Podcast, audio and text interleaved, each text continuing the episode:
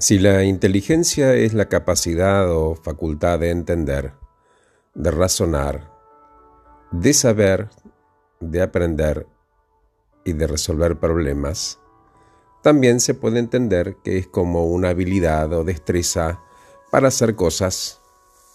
También es la capacidad de elegir la mejor opción de entre todas las posibilidades y también es la capacidad de aprender. Una definición que me gusta mucho es la habilidad de separar lo que es importante de lo que no y de adaptarse a los cambios de forma eficaz. La inteligencia espiritual es la inteligencia aplicada al espíritu, a lo sutil, a lo trascendente y todas las experiencias que se escapan a las comunes explicaciones de la lógica. Algunos opinan que es la capacidad y la habilidad de ver siempre más allá de lo evidente y la convicción de que hay algo más que la realidad en la que vivimos sumergidos o que elegimos vivir sumergidos. Así como la inteligencia emocional es la capacidad de gestionar, por decirlo de alguna manera, las emociones, la inteligencia espiritual es la habilidad de experimentar con conciencia todo lo que tiene que ver con el espíritu. Y Luis me pregunta que cuáles eran los beneficios de desarrollar esa inteligencia.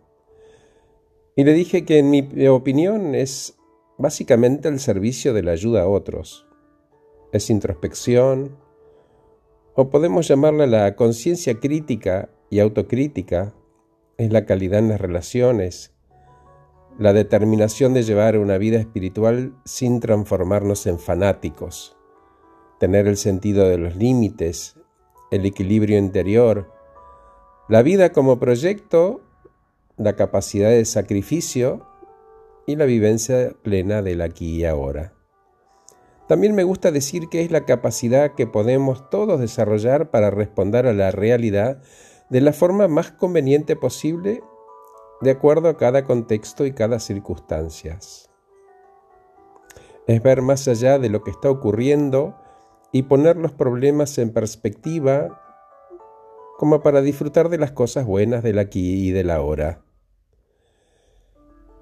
Es la capacidad de simplemente darnos cuenta de lo que ocurre dentro y fuera de cada uno. Es respetar, comunicar conectando emocionalmente y escuchando con sinceridad para comprender. Es el equilibrio interior que nos permite darnos cuenta de las cosas y vivir con la paz y la tranquilidad necesarias para ser felices.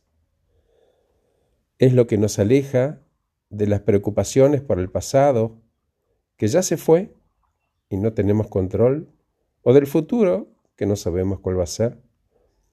Es lo que nos acerca a lo que ocurre aquí y ahora y nos permite vivirlo sin juicios.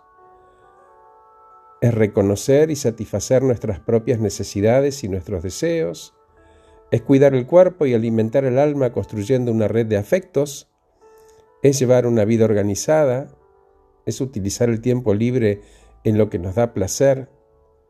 Es conectar la mente con el espíritu y el cuerpo a través del deporte, del yoga, de la meditación, de la respiración, del mindfulness, del entrenamiento emocional, de tantas cosas, es tomar las riendas de nuestra propia vida sin delegar el poder en los otros o en las circunstancias, es no inventar pretextos, es frente a los obstáculos trabajar la aceptación y la búsqueda de soluciones creativas sin echarles la culpa ni a nadie ni a la afuera.